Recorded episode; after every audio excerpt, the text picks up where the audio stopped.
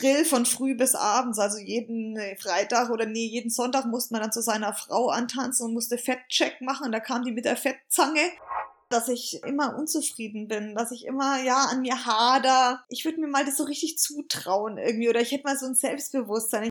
Wir streben halt immer nach Perfektion und auch in der Gewissheit, dass du niemals Perfektion erreichen wirst. Und das ist ja auch das Gute irgendwie. Also du strebst nach was, dass du weißt, dass du es niemals erreichst, aber das treibt dich eben jeden Tag an.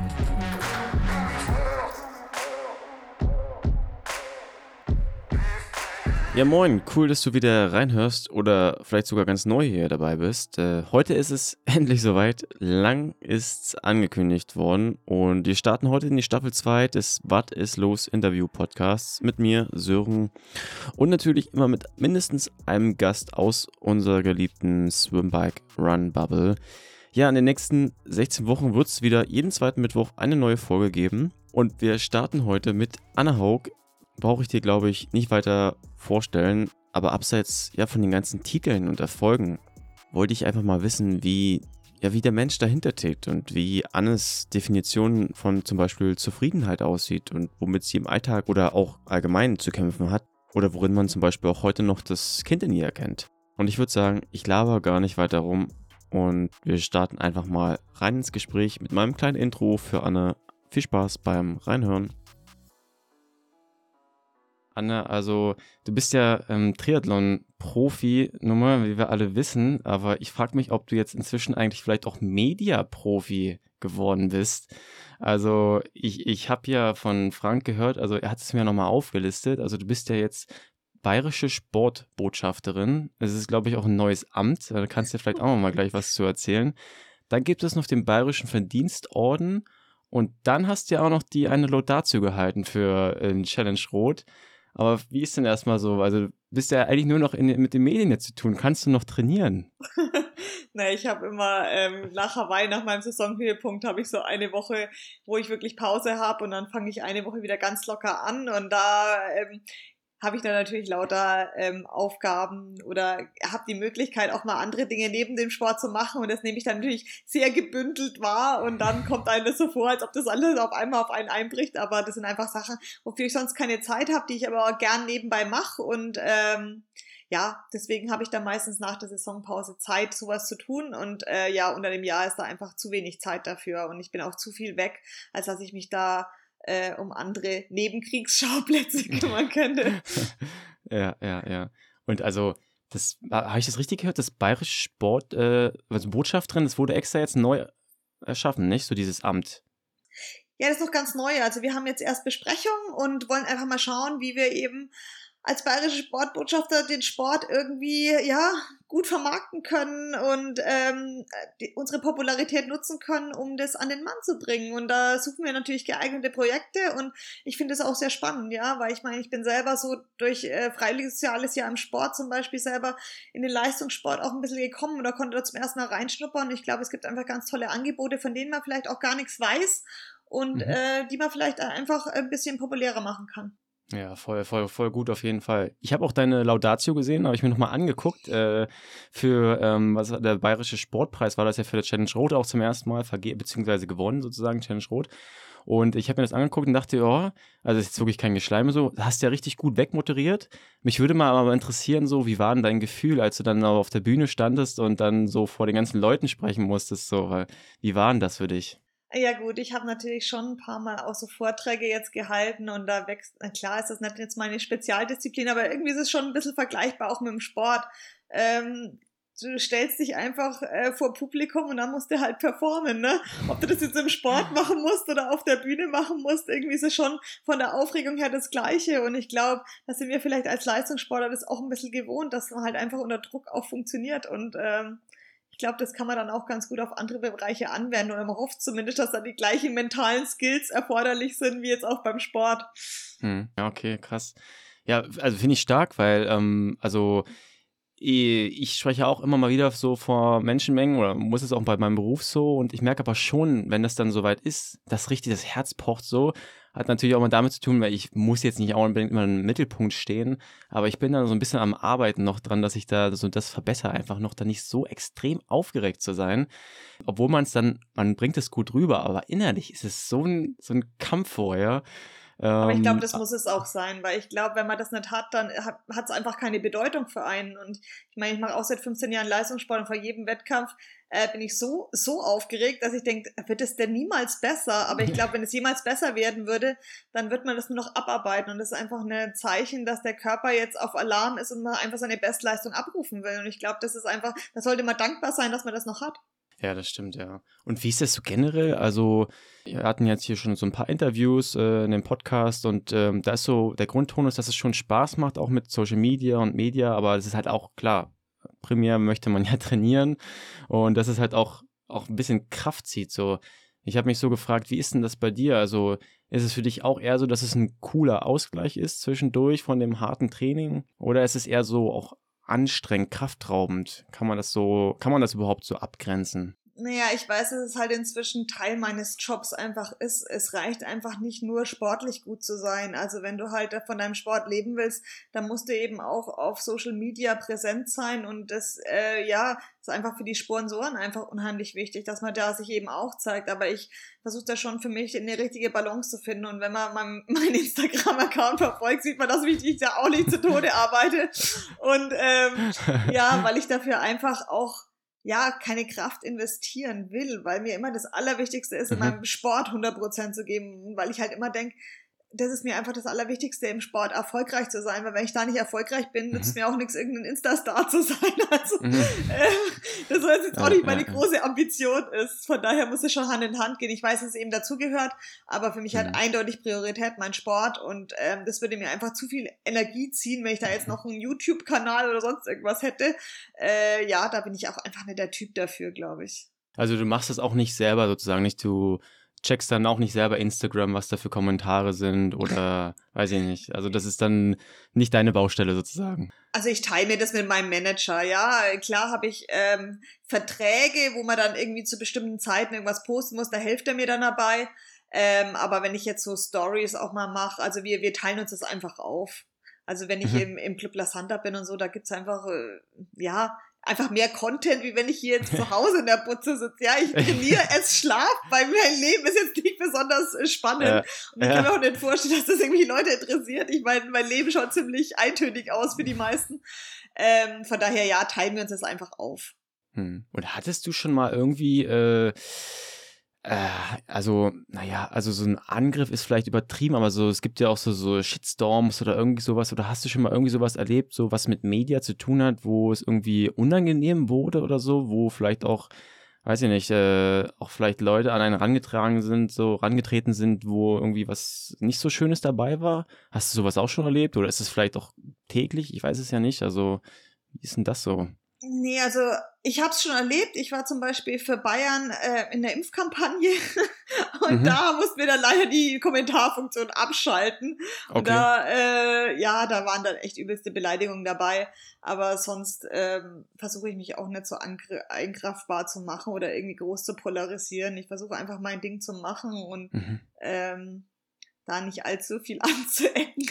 Und, äh, aber das mit der Impfkampagne, das war dann schon. Aber es war mir damals einfach wichtig, das zu tun. Mhm. Und ähm, aber wie gesagt, die Kommentarfunktion haben wir dann besser mal ausgeschalten.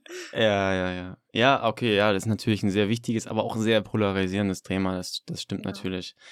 Was mich mal interessieren würde, wenn ich mal so ein Schlagwort in die Runde werfe, Anne. Ähm, Spanisch für Babys habe ich mal in meiner Vorbereitung irgendwie gelesen, äh, was so ungefähr ein Jahr, glaube ich, her ist. Und mich würde mal interessieren, wie sieht's denn da eigentlich aus bei dir? Also ich bin nicht über den Babystandard rausgekommen. Wir haben einen Osteopath, der, der äh, im Lanzarote, der, zu dem habe ich gesagt, er soll mir jedes Mal, wenn ich dort bin, wenigstens Satz beibringen. Aber das Problem ist eben im La Santa, da sprechen eben alle Englisch und da ist einfach die Note da. Aber die einzige, die nur Spanisch spricht, ist die Cleaning Lady. Und mit der Putzfrau versuche ich dann immer ein bisschen Konversation zu betreiben. Und aber mehr als bitte neue Handtücher habe ich auch noch nicht zustande gebracht. Aber es ist echt ein großes Ziel für mich, weil ich einfach so oft in Spanien bin.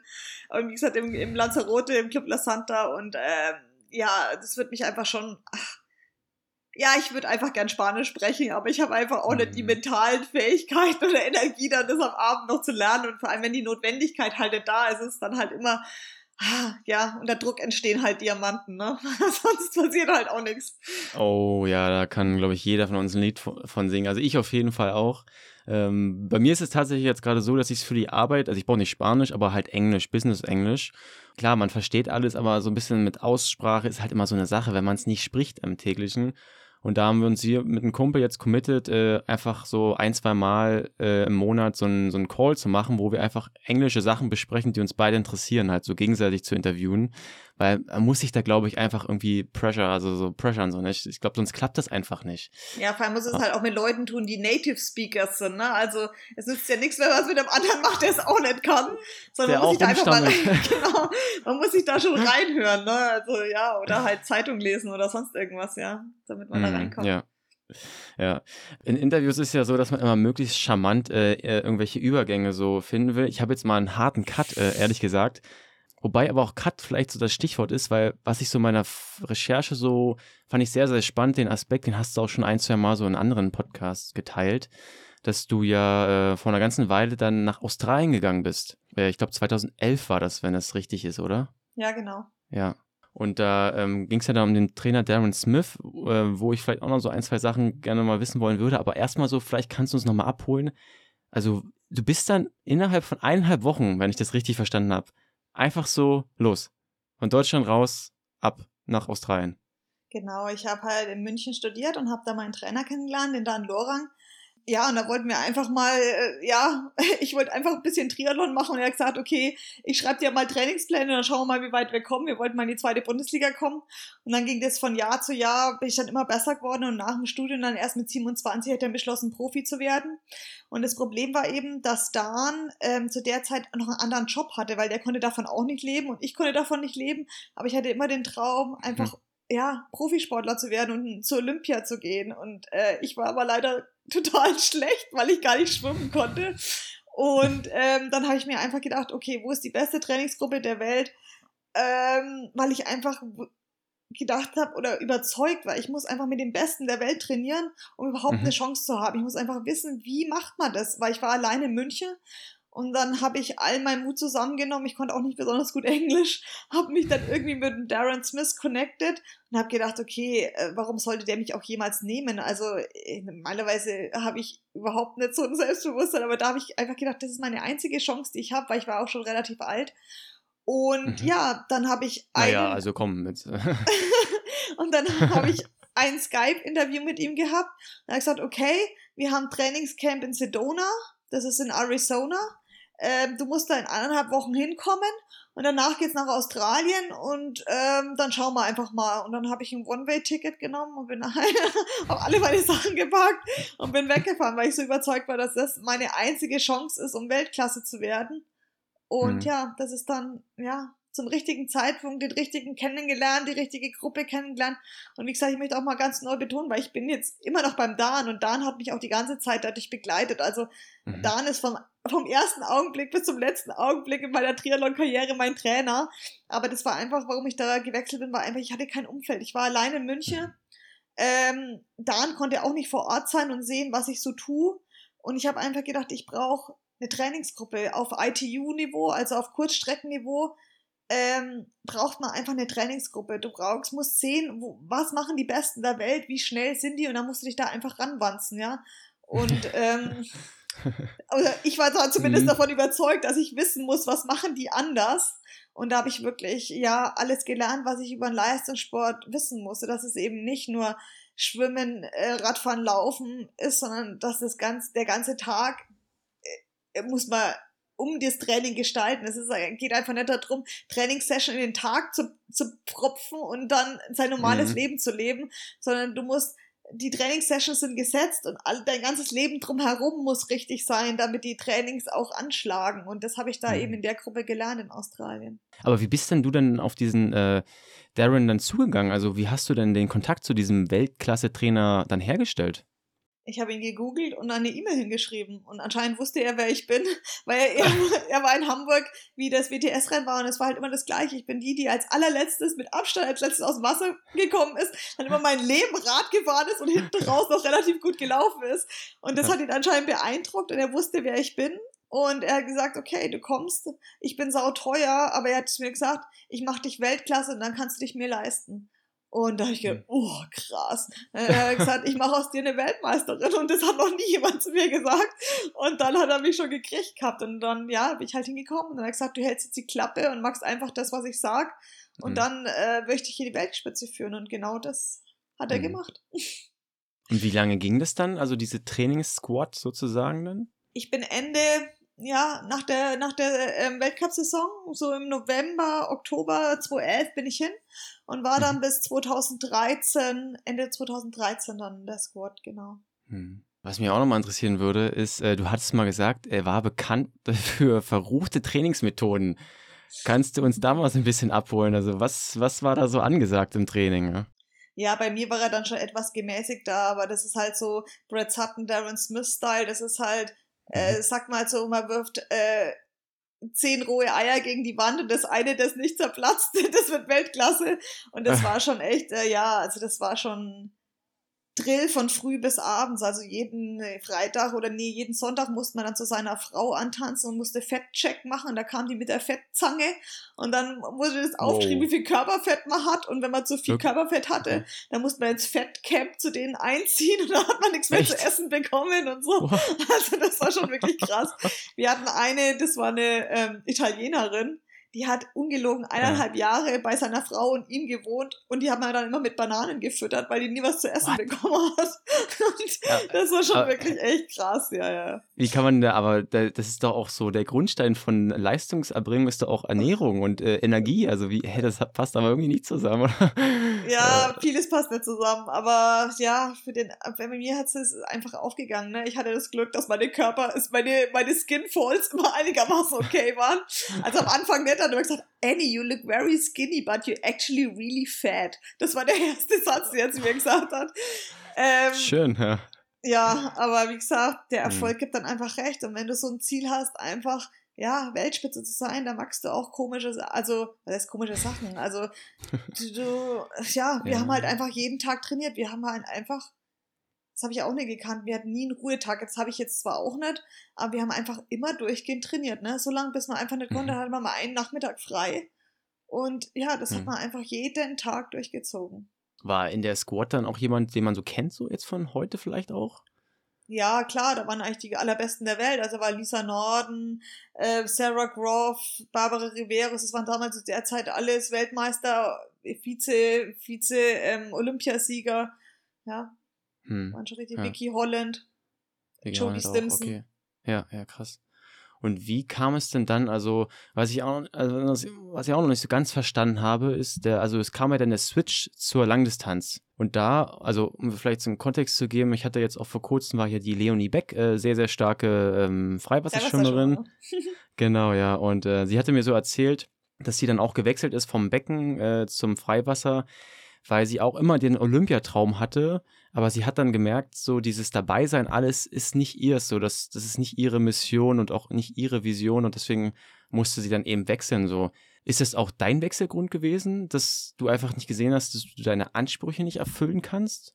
Oder spielen da auch noch andere Sachen mit rein? Naja, also vom Herzen her würde ich sagen, bin ich immer noch ein Kurzdistanzler. Ich liebe einfach diesen Speed und ich glaube, mein Stoffwechsel ist auch viel besser für das Kurze geeignet. Aber das Problem war halt einfach, dass ich mir mit 20 Jahren selber Schwimmen beigebracht habe und dass einfach äh, das Niveau auf der Kurzdistanz im Schwimmen einfach weggaloppiert ist. Und ähm, nach den Olympischen Spielen in Rio habe ich einfach gemerkt, weißt ich habe alles gewonnen gehabt auf der olympischen Distanz, außer eben äh, Olympiamedaille. Und ich ich wurde da meinen Ansprüchen einfach nicht mehr gerecht. Ich war einfach immer auf dem Podium 2012, 2013 und dann habe ich gemerkt, hey, ich kann Weltrekord auf 10 Kilometer hin rauslaufen und ich will äh, nicht mehr vorne mitmischen, weil einfach mein Schwimmen einfach limitiert ist. Und ähm, da muss ich mich hm. halt entscheiden, höre ich auf mit dem Sport oder wechsle ich halt zur Langdistanz, wo das Schwimmen halt nicht mehr, also ich würde jetzt immer sagen, es wird immer mehr den Stellenwert, kriegt es auch auf der Langdistanz. Aber dadurch, dass man halt einfach nicht Windschatten fahren darf, ist einfach nicht so wichtig, im, im Schwimmen top zu sein, ja. Und ähm, deswegen hatte ich auch keine andere Option. Also ja, obwohl für mich vom Herzen her immer Olympia einfach, ja, da kriege ich immer noch Gänsehaut, wenn ich dran denke. Und ich finde es einfach das Beste, was es gibt, ist Olympia. Und ähm, ja, hm. aber das Schwimmen war einfach meine Achillesferse. Ja, das sagt, genau, also das sagen ja viele so, äh, wie, wie, also was ist es denn eigentlich dann? Ist es das so, man sagt ja mal, wenn man es nicht im Kindesalter gelernt hat, dann fehlen halt einfach diese Lebenskilometer. Ist es dann jetzt zum Beispiel bei dir, ist es dann, dass du irgendwie die, das mit der Technik, dass das dann nicht klappt? Oder kann man sagen, du kannst nicht die Ausdauer adaptieren auf das Medium? Oder was spielt da so mit rein? Nee, das ist das Wassergefühl. Und das kann man eben nur als Kind erlernen. Also ich meine, an der ähm, an der reinen Power, Horsepower soll es jetzt nicht scheitern. Ich meine, das kann man sich durch Fleiß erarbeiten. Aber ich bin halt auch sehr klein. Das ist jetzt zwar keine Ausrede, es gibt auch kleine, sehr gute Schwimmer, aber das ist einfach dieses Wassergefühl, diese Wasserlage. Ich meine, wenn ich da manche zehnjährigen Mädels sehe, die, die spargelig sind und bestimmt keinen einzigen Klimmzug können und die mich dann so versägen. Also kann das nichts ja. mit reiner Kraft zu tun haben. Und ich muss es dann eben doch mit Kraft und mit äh, Horsepower kompensieren, was ich durch meine äh, Technik und Wassergefühl nicht kann. Und mhm. ähm, das ist einfach echt extrem schwer, das im, im späteren Alter, ich sag mal, alles, was jenseits der 13, 14 ist, ist schon sehr schwierig, schwimmen zu erlernen, ja. Ja, ich habe mir schon auch mit 25 beigebracht, das Kraulen auch mehr oder weniger mit YouTube-Videos und so Geschichten. Äh, ich merke das auch so nicht, dass äh, dieses Wassergefühl dann wirklich, wie du ja schon sagst, äh, dann sehr, sehr schnell auch flöten geht einfach. Äh, dann bist du wahrscheinlich dann, wenn du sagst, jeden, äh, jeden Tag in der Woche, bist du wahrscheinlich auch so fünfmal im Wasser, oder? Kann das sein? Genau, ich habe fünf bis sechs Einheiten, habe ich die Woche. Ja, aber was ich halt mich auch gefragt habe, ist so, man sagt ja immer so relativ so klischeehaft, man muss das machen, was man liebt. Und dann habe ich mich halt gefragt, jetzt hast du ja schon gesagt, genau, Kurzdistanz ist eigentlich das, wo dein Herz aufgeht. Und jetzt hat es ja aber auch schon mehrmals bekundet, dass so, also ich weiß nicht, ob es dein Wortlaut war, du meinst das so, Schwimmen hast du eigentlich so mehr oder weniger. Und lange Ausfahrten auf dem Rad magst du eigentlich auch nicht so wirklich. Dann denke ich mir so, aber das ist doch das täglich Brot. Also, wie schafft sie es denn dann so am Ball zu bleiben, so committed zu sein? Ja, ich lieb's es zu hassen, glaube ich. Das ist einfach diese Challenge gegen mich selber. Also ich, ich weiß nicht, das ist nicht so, dass ich brenne für Schwimmen, Radfahren und Laufen. Ich brenne einfach, besser zu werden. Ich möchte einfach mhm. wissen, mhm. was ist das Maximale, was ich aus meinem Körper rausholen kann. Und dafür ist eben Ausdauersport oder eben Langdistanz-Triathlon das perfekte Medium dafür. Und ich möchte mhm. einfach jeden Tag besser werden. Und klar, der Erfolg äh, schürt natürlich dann auch das Feuer, das ist schon klar, aber ich tue es jetzt nicht aus reiner Liebe, weil ich so geil das Schwimmen finde oder so geil lang Rad zu fahren, das überhaupt nicht, mhm. aber ich, ich lieb's, wenn es vorbei ist und ich lieb's, wenn, wenn ich eine Einheit, die ich mir vorher nie zugetraut habe, dann geschafft habe oder wenn ich mich durch eine fünf, sechs Stunden Radeinheit quäl und ähm, dann auf dem Sofa sitze und denke, oh geil. Und ja, ich weiß halt einfach, im Ausdauersport zählt halt einfach jede einzelne Einheit jeder Tropfen hüllt den Stein und ähm, mhm. das ist einfach das tägliche Brot im Ausdauersport. Das muss man einfach über einen langen, langen Zeitraum jeden einzelnen Tag machen. Das ist einfach diese Kontinuität, nur dann wird man besser. Und ähm, das ist die Arbeit, die man machen muss, und dann an den ein, zwei Tagen im Jahr halt 100% hoffentlich zu sein. Mhm. Und ist es dann so, dass du auch äh, das dann so richtig ausblenden kannst, was so das große Ganze ist und dass du dich wirklich schaffst, so schaffst, auf die einzelnen Einheiten zu konzentrieren. Also ich zum Beispiel, also wie gesagt, ich bin jetzt kein Profisportler, aber ich merke schon, wie ich oft einfach so ein bisschen immer wieder daran hängen bleibe, so, oh Gott, jetzt bist du wieder krank gewesen und dann brauchst du wieder viel Aufbauzeit, anstatt mir einfach erstmal jetzt auf die nächste Einheit zu konzentrieren, so. Äh, wie geht dir das so? Schaffst du das? Äh, oder kommen da auch immer so die kleinen bösen Teufel so auf der Schulter, so, naja, ah jetzt bist du wieder schlechter geworden, so nach dem Motto. ja, klar, also ich meine, das hat, glaube ich, jeder, das ist, glaube ich, normal.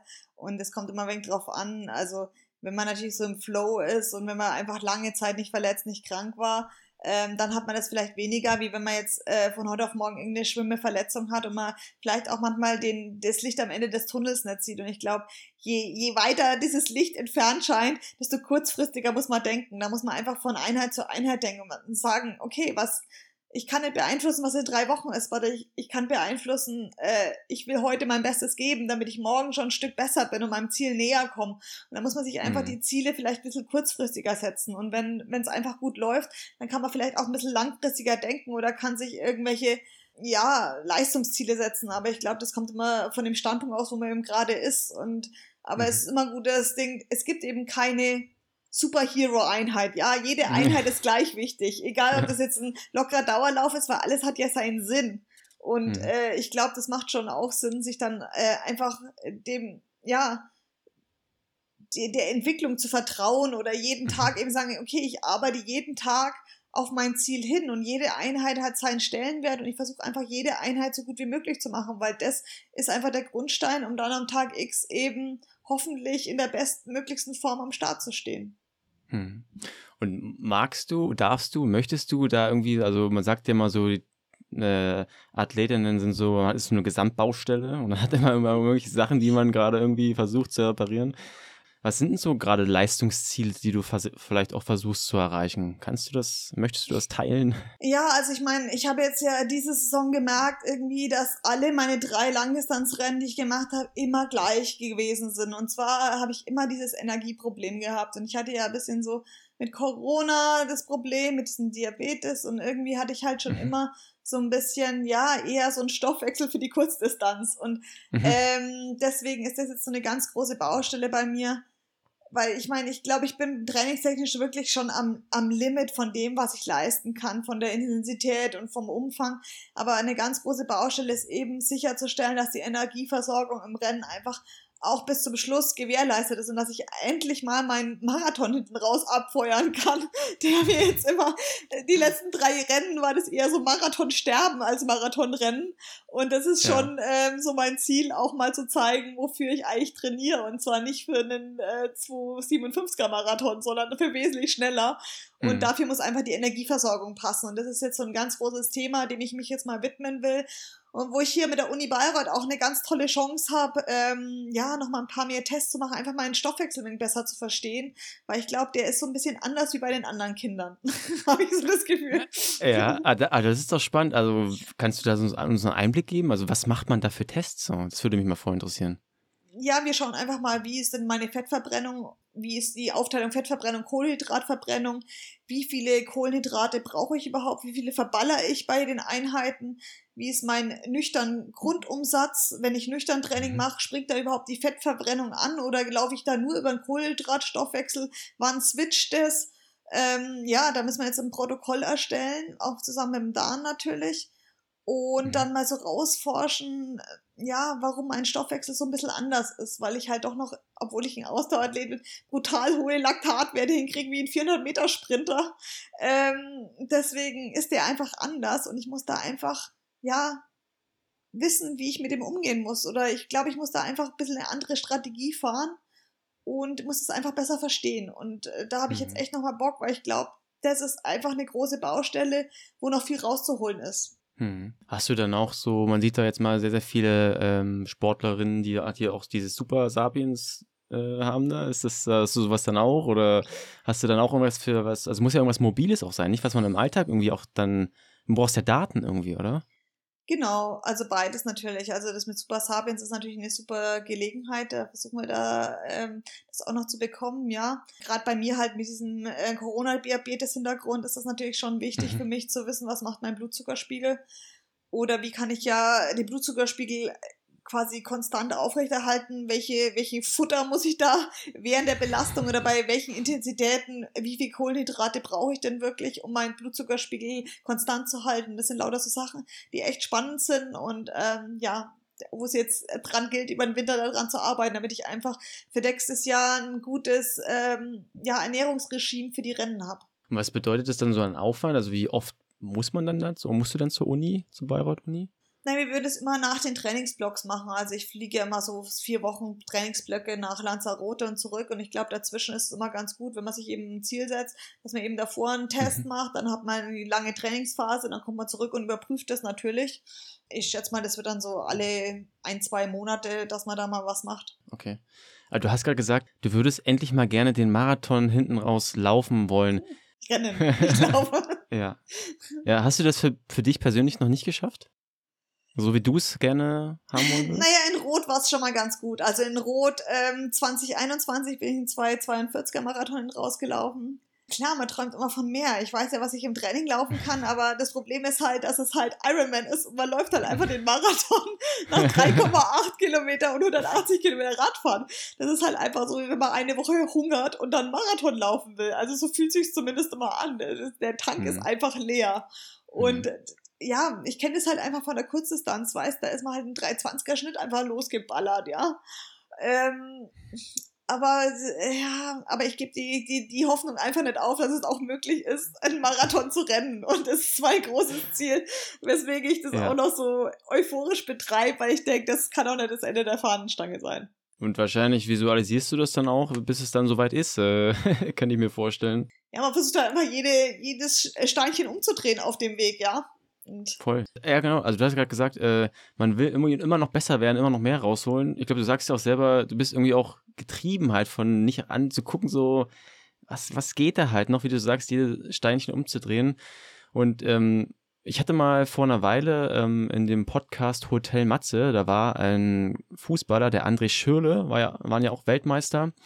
Und der meinte auch mal, als die dann die Weltmeisterschaft gewonnen haben, also auf dem Höhepunkt der Karriere, also er, er, hat dann jetzt sozusagen einen Preis gegeben, dass er dann eben auch ähm, depressiv war und so alles und alles zu viel war. Und dann meinte er so, es ging danach aber sofort weiter. Er konnte das gar nicht genießen, so richtig den größten Erfolg so wahrzunehmen. Und zum Beispiel äh, Christian Blumenfeld hat ja auch ähnliches, also nicht, dass der jetzt depressiv ist, das will ich jetzt nicht sagen, aber er meinte auch so jetzt in dem größten Erfolg so, glaube ich, nach äh, Olympia äh, und etc., war er am nächsten Tag schon wieder voll am Trainieren. Und da frage ich mich so, Gibt es dann eigentlich in der Wettspitze sowas wie Zufriedenheit? Ich glaube, Zufriedenheit ist der Feind des Erfolgs. Also ich glaube, wenn du jemals zufrieden bist, dann hast du ja auch keinen Grund, an dir zu arbeiten. Und täglich, wenn du jetzt sagen würdest, okay, ich bin, das war eine der häufigsten Fragen, die ich gestellt bekommen habe äh, nach meinem Hawaii-Sieg. Ich sagte, hä, warum magst du jetzt noch weiter? Du hast es doch jetzt erreicht. Und ich mir, hä? Ich meine, äh, Results, äh, also Ergebnisse kann man einfach nicht beeinflussen. Ich kann nicht beeinflussen, ja. dass ich nochmal Weltmeister werde, aber ich kann auch beeinflussen, dass ich nochmal besser werde. Und ich glaube, ja. wir streben halt immer nach Perfektion und auch in der Gewissheit, dass du niemals Perfektion erreichen wirst. Und das ist ja auch das Gute irgendwie. Also du strebst nach was, dass du weißt, dass du es niemals erreichst, aber das treibt dich eben jeden Tag an. Und ähm, ich glaube, wenn du jemals zufrieden wärst, äh, ja, wie gesagt, dann das wäre das Ende der Karriere. Mhm. Ich glaube, wenn du diesen Punkt erreichst und denkst, okay, jetzt kann es nicht mehr besser werden, ich bin jetzt einfach, ich schaue zurück und bin zufrieden, dann ist es der erste Tag deiner, deiner Rente quasi. Also ich okay, hoffe, aber, dass er nicht kommt. ja, aber okay, wenn, wenn man die, die Zeitspanne ein bisschen kürzer nehmen, nicht einen Tag, aber gibt es so Momente, wo du es dann einfach nur so spürst, wo du nicht an das nächste denkst? Es ist eigentlich nur der, der Tag nach dem wichtigsten Rennen oder nach einem großen Rennen. Das ist der geilste Tag im Jahr, weil du dann einfach, ja, ich sag immer, ich habe so kleine Männchen in mir, die mich jeden Tag so anpeitschen, das so anstrengend ist, weil, weil ich immer getrieben bin. Aber nach dem Rennen, und vor allem nach einem guten Rennen halt, dieser Tag danach, wo einfach mal diese Männchen die Klappe halten und wo einfach mal für den einzigen Tag mal kurz zufrieden bist. Das ist wirklich, das ist so entspannend für meinen Kopf. Und ähm, ja, aber dann äh, zwei Tage später geht's natürlich dann wieder weiter, weil du natürlich sehr weißt, ey, das ist, da ist es nicht gut gelaufen, da willst du noch was verbessern und dann schmiedest du wieder neue Pläne und dann geht's wieder los. Und mhm. ja, aber du bist, magst es halt auch alles in der Gewissheit, dass halt Leistungssport dass du das eben nicht ewig machen kannst und dass es eben auch ein mhm. Privileg ist, das überhaupt machen zu dürfen, weil Leistungssport kann von heute auf morgen vorbei sein. Ich habe das schon so oft in meiner Karriere erlebt, dass du einfach ja verletzt bist, du hast einen Unfall, bist irgendwie blöd angefahren auf dem Rad. Es kann einfach so viel passieren. Das ist einfach ein Tanz auf der Rasierklinge. Und ich glaube, je älter man wird und je länger man im Leistungssport ist, wertschätzt man das einfach viel mehr, dass es einfach ein Privileg ist, das machen zu dürfen. Und das möchte ich einfach, ja, 150 Prozent meiner Energie darauf verschwenden, dass ich da keinen Tag irgendwie ungenutzt lasse. Ja, das ist schön. Das klingt richtig gut. Und aber wer hat denn gefragt, äh, dass du jetzt aufhören sollst nach dem größten Erfolg? Wer, sagt, wer fragt denn sowas? Ganz viele, in ganz vielen ja. Interviews war das eigentlich, das war eigentlich das Hauptding, warum ich jetzt noch weitermache. Aber, aber, aber das waren doch dann nur Triathlon extern, äh, fremde Wahrscheinlich, oder? ja, ja. Ja. also, es macht ja sonst eigentlich kein, nicht wirklich Sinn, wenn man mal richtig drinsteckt in der Bubble, so. Dass man ja, einfach also, aufhört. Also für mich wird es jetzt auch keinen Sinn machen. Also klar, wenn man natürlich sich vornimmt, okay, das ist der letzte Wettkampf und danach will man seine Karriere beenden, dann ist es vielleicht was anderes, dass sich das nochmal als mhm. Saisonhöhepunkt setzt. Aber äh, wie gesagt, solange ich eben denke, ich kann mich noch verbessern und dass ich Baustellen habe, die ich noch beackern will und wo ich auch wirklich überzeugt bin, dass die ganze Arbeit, die ich da reinstecke, sich wirklich in ähm, Leistung noch auszahlt, solange will ich das auch mit vollem Enthusiasmus machen. Ja, voll, ja. Und wie siehst du denn das? Also, weil auch gerade Verbesserungen nicht. Ich, also ich bin seit so 2014 circa jetzt zum Triathlon-Sport mit dabei und verfolge da alles sehr, sehr fleißig. Bin so ein Heavy Consumer. Ich ziehe mir auch wirklich alles rein. Podcasts, Videos etc., Livestreams. Und äh, so seit 2017, 18 merkt man ja schon so ein, also so ein Performance-Boost. Also technisch gesehen natürlich, aber auch leistungstechnisch, dass da einfach äh, richtig was nach vorne jetzt gegangen ist. Natürlich auch jetzt vielleicht auch durch Corona ja, man konnte halt viel trainieren, wurde nicht abgelenkt, in Anführungszeichen, von den Wettkämpfen. Wie siehst du, also wie verfolgst du denn das so mit den ganzen Ergebnissen, auch jetzt Utah, Hawaii, äh, das Leistungslevel ist ja schon extrem gestiegen, so nicht? Also da würde mich einfach mal so interessieren, wie du vielleicht auch im Austausch mit Dan, so wie er darüber redet, so. Muss ich dann irgendwie auch ja auf, ja, da irgendwie wappnen oder so, wie soll man das ausdrücken? Naja, ich glaube einfach, das ist das, weil man, dass man immer unzufrieden sein muss, weil wenn man stehen bleibt, dann ist man einfach nächstes Jahr nicht mehr gut ja. genug. Ja, das ist äh. einfach, wir sind halt, also ich glaube, da gibt's mehrere Faktoren. Wir sind einfach eine unheimlich junge Sportart, deswegen entwickelt die sich auch noch wahnsinnig. Dann haben wir natürlich diesen technischen äh, Aspekt mit dabei, dass die Räder einfach immer besser werden. Man hat immer mehr Möglichkeiten. Jetzt zum Beispiel, ja, fast schon jeder ähm, Atlasklassenathlet hat ja schon die Möglichkeit, in den Windkanal zu gehen und da dran zu fallen. Es gibt diese 3D-Drucks ähm, wo man sich individuelle Cockpits machen kann. Dann ist natürlich in der Schuhbranche äh, extrem viel passiert, dass einfach nochmal die Laufzeiten hochgehen.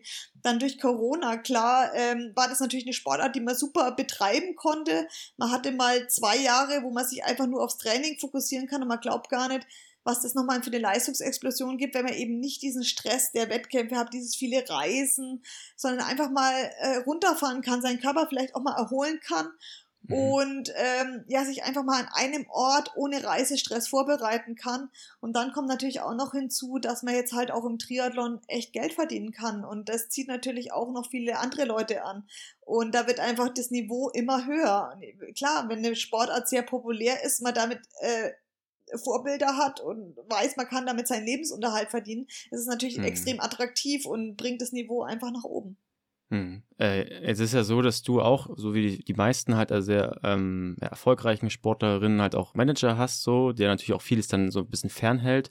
Das hast du selber schon angesprochen, es gibt irgendwie neue Schuhe, die muss man da auch vielleicht mal testen, man muss den Windkanal, man muss die Ernährung optimieren. Macht dir das Spaß auch alles, da auch so das alles auch zu optimieren? Oder ist das eher so, dass du sagst, ach, eigentlich wenn es in so einer perfekten Welt wäre, würde ich eigentlich lieber nur trainieren und besser werden. So. ja gut, in der perfekten Welt möchte ich das natürlich schon, ja. Ähm, das war, da denke ich mir manchmal schon zurück an meine Kurzdistanzzeit, wo ich denke, ey, da hatte ich einfach Rennrad, da bin ich ja drauf gesprungen und ob du jetzt was gegessen hast oder nicht, war jetzt auch nicht kriegsentscheidend. Ja, du hast halt einfach, du hast einfach so hart geballert, bis du irgendwie das Laktat ja. aus den Ohren gespritzt ist und dann war es irgendwann vorbei. Aber so einfach ist es halt nicht mehr. Und das ist auch das Spannende auf der Langdistanz, dass da eben du hast viel intensiveren Kontakt mit Sponsoren, weil einfach ja die Radposition so extrem wichtig ist. Du, du brauchst ein individuelles Rad, du hast dann, es ist natürlich schon extrem spannend. Ich wünschte manchmal, mein Tag hätte 48 Stunden, damit ich eben mein Training optimal machen kann und dann ja, noch dran. Aber ich weiß halt einfach, dass es für mich einfach, ja, entscheidend ist, äh, um meine Leistung zu optimieren. Und das ist einfach, Ernährung ist halt einfach ein extrem wichtiger Baustein, weil du kannst noch so viel trainieren, wenn du halt einfach keinen Sprit im Tank hast oder den falschen Sprit im Tank hast, dann äh, ja, dann nützt dir halt auch dein Ferrari-Motor nichts, ne? Mhm. Wenn du da billig Diesel reinschmeißt. Von daher, ähm, ja, es ist einfach essentiell wichtig und dafür muss ich mir natürlich ähm, die Zeit nehmen und nehme ich mir auch unheimlich gern, weil ich einfach mhm. denke, das hat einen extremen ja, Benefit auf meine Performance. Klar kann man an vielen Dingen rumbasteln äh, noch, aber ich denke mir halt auch, ich nehme da die wichtigsten Punkte raus, wo ich einfach merke, da kann ich mit Training jetzt nicht einen Sprung machen, aber mit Material nochmal einen Sprung machen. Dafür nehme ich mir dann die Zeit äh, für Sachen, wo ich denke, da kann ich vielleicht äh, ein Sekündchen rausholen, dann investiere ich das lieber in mehr Training. ja, ja, das stimmt. Ja, das war jetzt auch das Thema so ein bisschen bei den Weltmeisterschaften nicht. Äh, da war es ja auch sehr, sehr kalt äh, und äh, viele haben sich ja dann auch so Westen angezogen und äh, da hatte ich nur so, äh, so, eine, so eine Anekdote gehört von Mika Not, so, der meinte so, er hat dann darauf verzichtet, so, dann irgendwie diese 20, 30 Watt, die er da verloren hätte. Man trainiert so irgendwie monatelang um ein, zwei Watt, also ein bisschen mehr natürlich, besser zu werden, dann ver versaut man sich das durch so eine Regenjacke halt so. Äh, ja, ich hasse es grundsätzlich, Kälte, hasse ich absolut, weil das echt ja. ein Leistungskilo bei mir ist. Aber da muss man sich natürlich im Vorhinein Gedanken machen und das ist bei mir auch mal so das Ding. Ja, weißt du, gehst in den Windkanal, optimierst jede Naht an deinem Triathlon-Anzug und dann ziehst du dir eine Flatterweste drüber, das kannst du eigentlich mit deinem Gewissen vereinbaren. Ja? Also ich arbeite da einfach immer mit Überlebensfolie. Ich mache mir da, oder ganz einfach ah, okay. einen gelben Machst Sack. so rein? Ja. Genau, oder ich ziehe mir einfach eine Plastiktüte an äh, unter meinen Wettkampfanzug und die versuche ich ah. dann die, die wegzuschmeißen, ja. Also, ah, okay. weil, äh, ja, also ich würde mir da auch nicht, vor allem sind die Finger so kalt, dass du dann auch gar nicht den Reißverschluss von deiner Weste zuziehen kannst, weil du kannst gar nicht vorstellen, wie deine Füße und deine Hände nach so einem Wasser eingefroren sind. Ähm, ja, aber das musst du einfach vorher durchdenken, weil ich meine, wir haben leider nur zwei, dreimal im Jahr die Chance, eigentlich nur zweimal im Jahr die Chance, ähm, ein richtig gutes Rennen zu machen oder überhaupt ein mhm. Rennen zu machen auf der Langdistanz. Und wenn es dann an solchen äußeren Widrigkeiten steigt oder einfach auf schlichtweg schlechte Vorbereitungen, dann ist das halt einfach echt, äh, ja, unprofessionell. Und mhm. man muss halt einfach wissen, was sind da die Wetterbedingungen und wie muss ich mich darauf vorbereiten. Ne? Das ist halt einfach, mhm. ist mir jetzt in der Outdoor-Sportart, da kann leider mal schönes und manchmal schlechtes Wetter sein und darauf muss er vorbereitet sein. Ja. Kann man denn eigentlich so, du hast dich ja dann jetzt auch schon viel mit dem Thema Ernährung und so Optimierung beschäftigt, kann man das irgendwie so runterbrechen, auch so für die Altersklassenathleten, wenn man sich damit jetzt beschäftigen will, worauf es da jetzt erstmal ankommt oder so? Wie man da rangehen sollte, wenn man jetzt auch die Ernährung optimieren möchte? Also grundsätzlich würde ich sagen, Ernährung ist natürlich echt extrem individuell. Man muss natürlich selber schauen, hat man irgendwelche Unverträglichkeiten, Allergien oder sonst irgendwas. Aber wenn man davon schon mal befreit ist, dann ist es immer eine coole Sache zu sehen, was habe ich denn für eine Einheit? Welcher Stoffwechsel wird denn dafür äh, gebraucht? Also ist es eine Einheit, wo ich meinen Fettstoffwechsel trainieren will? Ist es eine lange, ganz lockere Einheit? Da muss ich natürlich was anderes essen, wenn ich jetzt hochintensive Intervalle mache. Also da man muss einfach die Periodisierung, die man im Training hat, muss man natürlich auch auf die Ernährung anwenden. Das heißt, wenn ich halt ähm, den Fettstoffwechsel trainieren will, dann sollte ich halt ein bisschen mit den Kohlenhydraten rausgehen hm. Und wenn ich halt ähm, sehr harte Trainingseinheiten mache, dann muss ich dem Körper wirklich die Kohlenhydrate auch während der Einheit richtig reinballern, weil das dann einfach der Treibstoff ist, den ich dafür brauche. Und ich muss mir immer vorher einen Gedanken machen, welchen Treibstoff brauche ich für das Training und dementsprechend halt auch zuführen. Ich glaube, hm. das ist das Einfachste, ah, okay. wie man es runterbrechen kann. Ja, Geht es dann auch so weit, dass wenn du jetzt, sag ich mal, eine längere Grundlageneinheit hast, dass du dann noch vorher wirklich dann dich committen musst, dass du vorher, weiß ich nicht, jetzt keine Cola oder kein, kein Brötchen isst oder so? Zählt das dann auch dazu, dass man das auch wirklich halt einhalten muss? Ja klar, also ich habe eine Ernährungsberaterin, die Caroline Rauscher von NFT.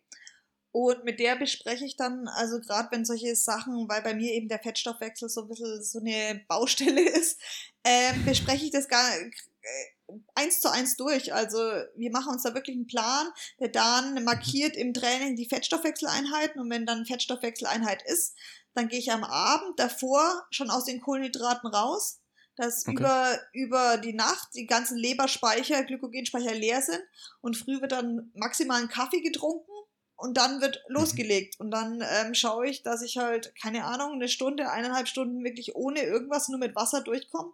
Und dann habe ich ein spezielles Getränk, das heißt Train Low. Ähm, das sind, das wird, da wird einfach die Fett, ähm, der Fettstoffwechsel nicht beeinflusst und dann äh, wird es halt mhm. genommen, um dann den Fettstoffwechsel zu trainieren. Und da wird schon jede Einheit wirklich äh, durchgesprochen und ähm, ja, dass man diese optimalen Trainingsreize eben rausholt aus jeder Einheit. Ja, ja, ah, sehr spannend. Also gibt es vor längeren Einheiten dann nicht den geliebten Haferbrei. Kommt drauf an, wenn natürlich bei den längeren Einheiten Intervalle drin sind, dann brauchst du das natürlich, ja.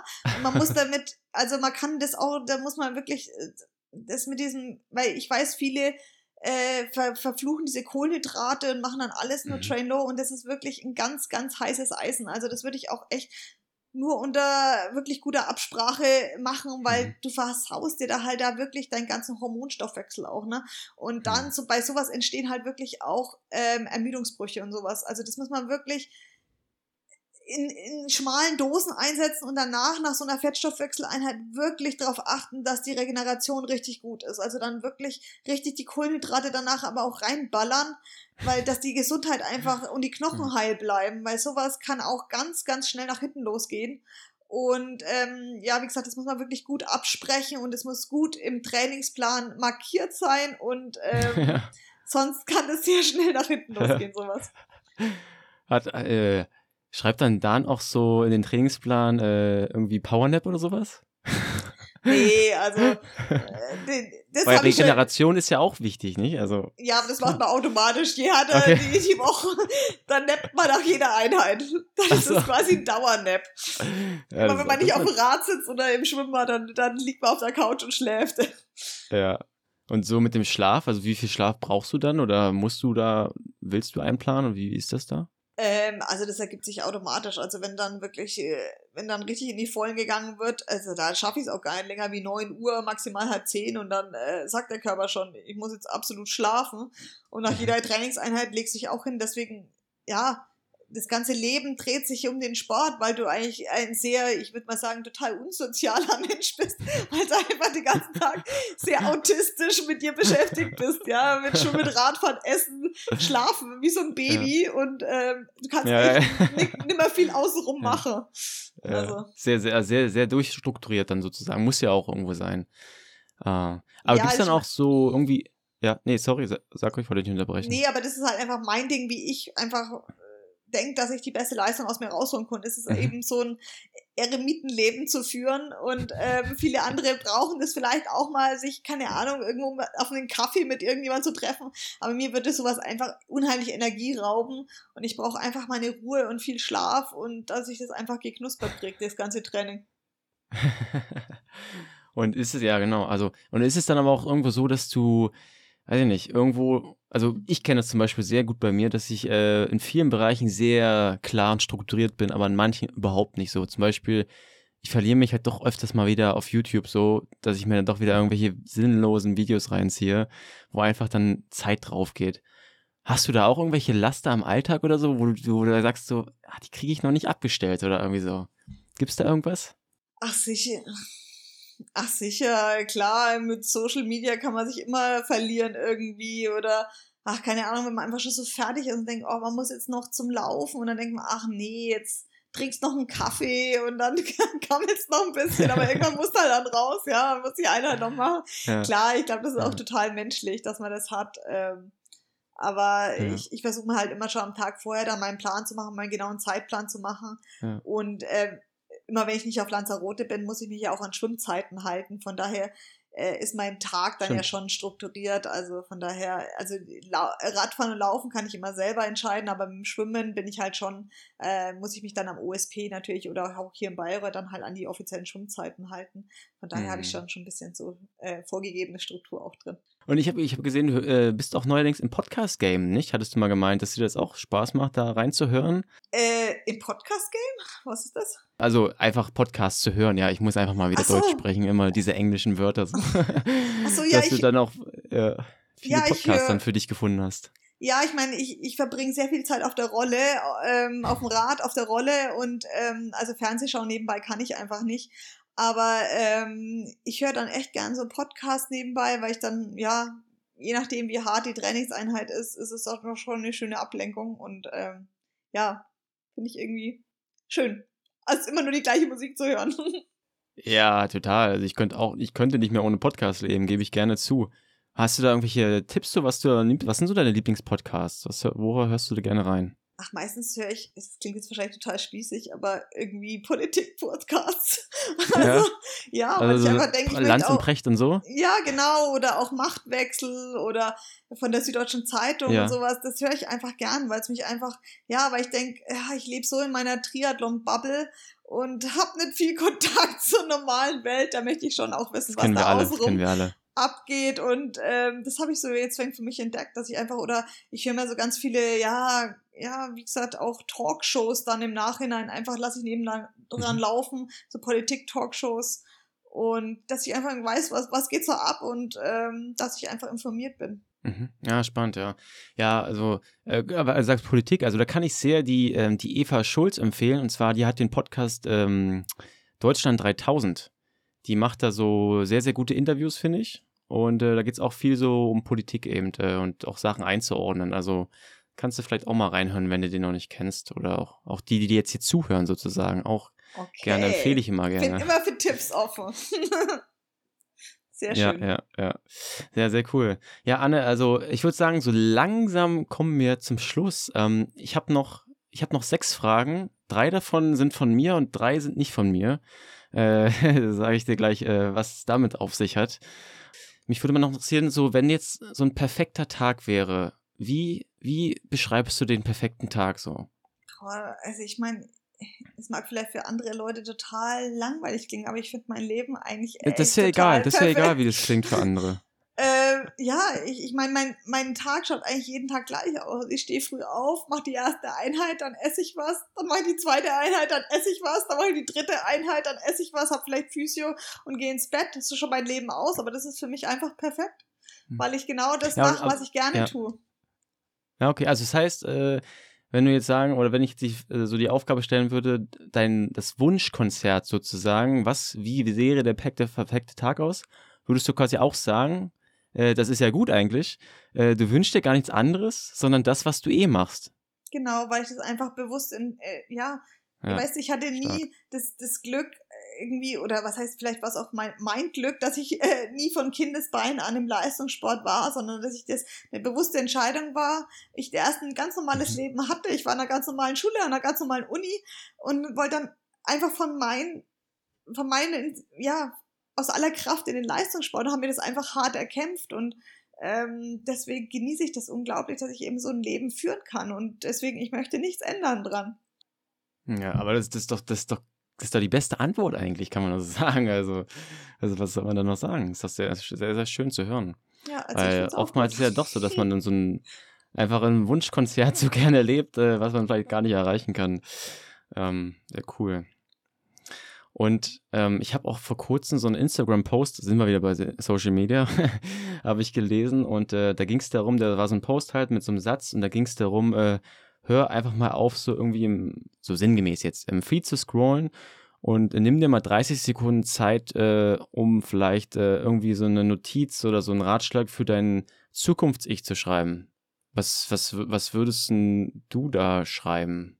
Ah, das ist schwierig, weil ich meine, wenn man Leistungssport macht, denkt man immer nur von heute nach morgen und man denkt nicht so viele Schritte voraus oder man hat nicht äh, einen Plan B und einen Plan C, sondern du hast einfach nur den Plan A. Von daher, ich bin nie jemand gewesen, der sich dann überlegt hat, was will ich denn mal danach machen oder wie soll mein Leben danach ausschauen, sondern ich denke mir, ich habe jetzt Pläne und ich will es jetzt machen. Ich habe auch nie vorgehabt, Leistungssportler zu werden. Die Tür ist einfach aufgegangen, ich bin da durchgesprungen und ich hoffe, wenn sich die Tür schließt, dass sich eine andere öffnet. Von daher mache ich mir gar nicht so viele Gedanken, weil ich denke, ach, wenn man mit offenen Augen durch die Welt geht, dann wird sich wieder was finden. Vielleicht nie mehr was, wofür man so brennt wie für den Sport. Ich glaube, das kann ich mir nicht vorstellen, dass es nochmal gibt. Aber ich hoffe einfach, dass es dann was kommt, was genauso toll ist oder ähnlich toll ist und mich dann begeistert. Aber ich weiß jetzt einfach noch nicht, was es ist, aber ich bin offen für alles, was kommen will. Mhm. Und gibt es was, was du gerne mal machen wollen würdest, aber noch nicht gemacht hast? Was irgendwie so in deinem Kopf so drin ist, wo du denkst, ah, das würde ich eigentlich mal machen, aber irgendwie noch nicht Zeit und noch nicht die Muße gehabt? Gibt's da was? Naja, das mit dem Spanisch lernen, aber anscheinend scheint es nicht so wichtig zu sein, ja. dass ich das wirklich durchziehe. Also, ähm, jetzt nichts, was mir unheimlich unter den Nägeln brennt. Also ich habe hier so ein kleines Keller-Apartment, das hier noch, wie du siehst, absolut leer ist. Außer das Regal hinter mir. Das ist schon mal eine große Baustelle, mal äh, ja. einen Kleiderschrank zu besorgen. Das habe ich jetzt noch nicht geschafft. Ja. Aber ich habe einfach keine Zeit, einen Kleiderschrank zu besorgen. Von daher ist es mir auch ich nicht so wahnsinnig wichtig. Und äh, nee, also ich glaube, ich dadurch, dass ich mir eben diesen großen, großen Traum erfüllt habe mit diesem Leistungssport und ich zweimal bei Olympia war, was ein Traum war, was ich immer, mhm. ja, was ich für unmöglich äh, erst gedacht habe, dass es unmöglich scheint, weil ich das nur aus dem Fernsehen gekannt habe, Olympische Spiele. Deswegen denke ich, ich habe eigentlich, wenn ich zurückblicke, schon alles, was ich mir jemals da geträumt habe, erreicht und ähm, ja, alles ist Zugabe, was kommt und mhm. ähm, ja, also es ist nichts was, was ich sage, das will ich unbedingt machen, weil ich glaube, echt da im Sport an mein Limit schon gelebt habe. Ich habe diese Chance mit Australien und bin einfach nach Australien ausgewandert äh, und habe eigentlich nichts, keinen Wunsch offen gelassen, was ich gedacht habe, was mich besser macht. Von daher, hm. nö, mache ich das, was ja. ich denke, was mich besser macht, mache ich einfach und ähm, ich lasse da keine Wünsche offen. Oder ich möchte ja. nicht bereuen müssen, ah, ich hätte ja noch das machen können, um da vielleicht noch was rauszudrücken. Mhm, sondern wenn ich ja. da irgendwo eine Chance sehe, dann mache ich das einfach. Und ähm, ja, deswegen schiebe ich nichts auf morgen. Ja, ja, das, das sollte ich mir auch mal in die Fahne schreiben. ja, sehr cool. Ja, jetzt haben wir ja viel über so Vergangenheit, Zukunft, aber auch über das Jetzt gesprochen. Und die letzten drei Fragen, Anne, die habe ich ja schon gesagt, die sind nicht von mir. Und zwar, ich habe hier so, also die, die Zuhörer sehen das natürlich jetzt nicht, aber ich habe jetzt hier so drei Karten. Und ähm, um das kurz aufzuklären, das ist einmal eine Karte, da steht gestern und heute und morgen drauf. Und ähm, die stelle ich immer meinen Gästen zum Schluss. Das sind immer drei Fragen von dem äh, Matze Hilscher. Auch wieder eine Podcast-Empfehlung, ist äh, mein Lieblingspodcast. Der, der hat nämlich Hotel Matze und interviewt da auch mal sehr, sehr spannende äh, Leute, finde ich. Und ähm, genau, und der hat so ein Kartenset rausgebracht, die eben äh, ja 100, Karten, 100 Fragen sind das, glaube ich. Und ich würde jetzt einfach mal drei davon stellen wollen. Mhm. Und ich fange mal an mit der ähm, Gestern-Frage sozusagen. Also bezieht sich sozusagen auf die Vergangenheit einfach. Und ähm, die Frage wäre, woran erkenne ich heute noch das Kind in dir? Ich glaube, dass ich diese Begeisterungsfähigkeit habe oder diesen, diesen Traum, einen großen Traum und alles für den Traum äh, in die Waagschale schmeiß. Ich glaube ja, dass ich einfach nicht so rational drüber nachdenke, ist das jetzt realistisch oder nicht, sondern das ist im Sport ist das so die einzige, ich würde nicht sagen, dass ich so im normalen Leben bin, aber im Sport habe ich mir einfach dieses kindliche Träumen noch bewahrt, glaube ich, und alles auf diese eine Karte zu setzen, um meinen Traum zu, ver zu verwirklichen. Hm. Und das begeistern wahrscheinlich auch, so wie ich dich erlebe, so wirklich voll dabei, das ist doch geil, ja so dieses Begeistern auch für die kleinen Sachen, so die Training, Optimieren und so, ne? Das ist wahrscheinlich auch dazu. Ja, dass das Feuer immer noch brennt. Ich glaube, das ist einfach, mhm. ja, ist, glaube ich, großes Glück, das über so lange Jahre irgendwie in sich aufrechtzuerhalten. Mhm. Okay, ähm, kommen wir zu der nächsten zweiten Frage. Und zwar, äh, das ist die, äh, bezieht sich auf das Jetzt sozusagen. Und die Frage ist, äh, in welches Gedankenkarussell neigst du zu verfallen? Gibt es da eins? Ja, dass ich ähm, ja eigentlich ja immer unzufrieden bin, dass ich immer ja an mir hader, immer ah, immer das Schlechte auch ein bisschen sehe oder nie so wirklich. Ja, ich würde mir mal wünschen, ich würde mir mal das so richtig zutrauen irgendwie oder ich hätte mal so ein Selbstbewusstsein. Ich habe immer gedacht, ah, wenn du mal das und das gewinnst, dann stehst du bestimmt mal an der Startlinie und bist mal richtig selbstbewusst oder mhm. aber man strebt da immer danach und man kann noch so viele Dinge gewinnen und man scheißt sich immer ins Hemd. man ist nie so, äh, ja, so confident, sage ich jetzt mal, oder hat dieses Selbstbewusstsein. Und das nervt mich schon ein bisschen, dass ich immer so extrem zweifle und immer so, oh, ja, hm. unzufrieden bin. Hm. Ja, ich glaube, das ist wirklich ein Lebensprozess, der vielleicht niemals abgeschlossen ist. Wahrscheinlich, vielleicht muss man es einfach irgendwann mal akzeptieren.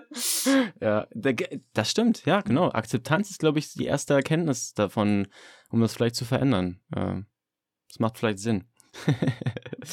okay, ähm, und die letzte Frage, äh, sozusagen nochmal in die Zukunft bezogen, finde ich eigentlich auch eine spannende Frage. Was würdest du von einer Wahrsagerin über deine Zukunft wissen wollen? Ich, hm.